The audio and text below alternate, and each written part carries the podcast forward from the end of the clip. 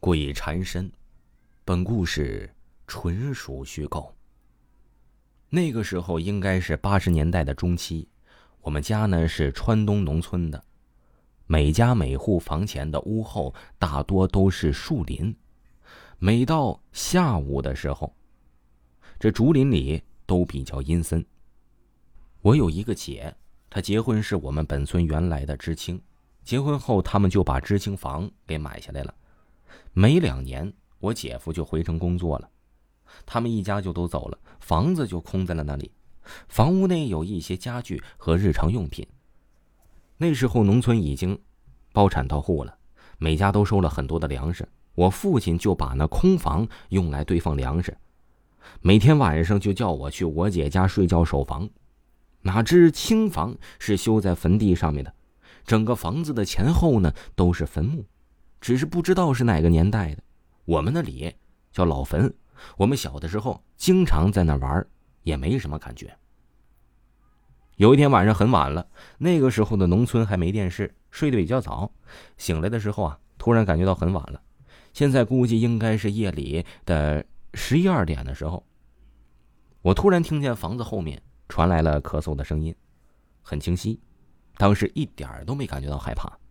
我记得我还大声的问了一句：“哪个在后头？”但是还是没有听见回答，我也没在意。过了一会儿，我又听见抓地上竹叶子的声音。我们那里竹子多，竹子掉下来的叶子，几天之后啊，就会有厚厚的一层，一些老人就会用爪犁给它收到了一起，再用背兜装回家做柴禾。这样断断续续的，大概有了十几分钟久。最后呢，我没有办法了，就把电灯的开关拉开，灯一亮，声音一下就消失了。外面静悄悄的，一点声音也没有了。再过了一会儿，就听到了狗叫声。那个时候一点都不怕。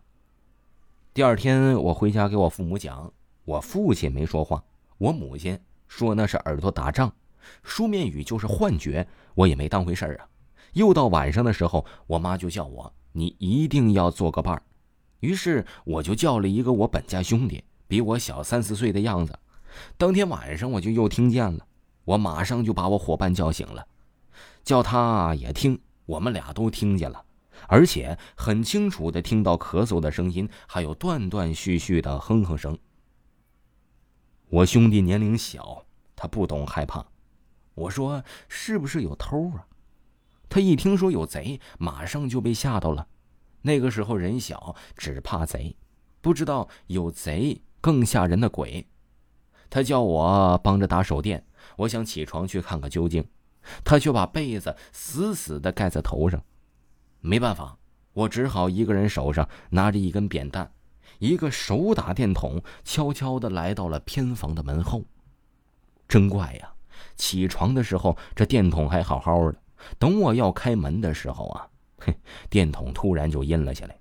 我用手一拍，电筒确实熄灭了。还好外面有点月光，但是让竹林遮住了，看起来到处都是迷迷糊糊的，看的不是很清楚。我轻轻的打开门，突然我听见一股就像气流一样的声音从门外的树林里穿过，我情不自禁的打了个哆嗦呀，头发。也一下立起来了，心里也突然害怕起来了。我把门一关，连门都没有掩，连滚带爬的爬到了床上。我那兄弟的确又睡着了，我叫了他好几声，他哼哼唧唧又睡着了。我一个人没办法，只好开着灯睡觉。后来啊，又迷迷糊糊的睡着了。第二天早上九点多都没醒。后来我听我兄弟说，他醒了后叫我，却叫不醒。最后去叫我妈下来，才把他叫醒。听我妈说，他们听说我叫不醒啊，当时就被吓着了，好多人都来了。我醒来后感觉到全身无力，也没一点精神。大人们看我醒过来了，以为没事了，只是虚惊一场，又各去忙各个的事儿了。只有两三个小时经常一起玩的在那里。我呀是晃晃悠悠的起床了。刚准备锁门回家，没走多远，突然脑袋一片空白，一下子就栽到地上了，什么也不知道了。后来听我妈说，当时人脸上的一点血色都没有，人事不醒，怎么叫我都不答应。最后叫我们家附近的赤脚医生给我指头放血，我才慢慢的醒过来。后来啊，我在床上躺了一个星期左右，我妈专门请了一个姓邓的，我们当时啊都叫他阴差，为我看了看。不过那阴差倒是没说什么呀，我只是告诉我妈说有个孤寡老太婆。找上我了。没事儿晚上他去十字路口烧点纸钱，用水饭泼出去，就没事了。后来果然没两天就全好了。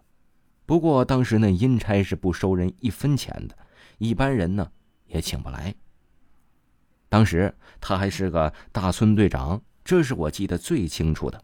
后来长大了还认识了他，只是现在没在老家了。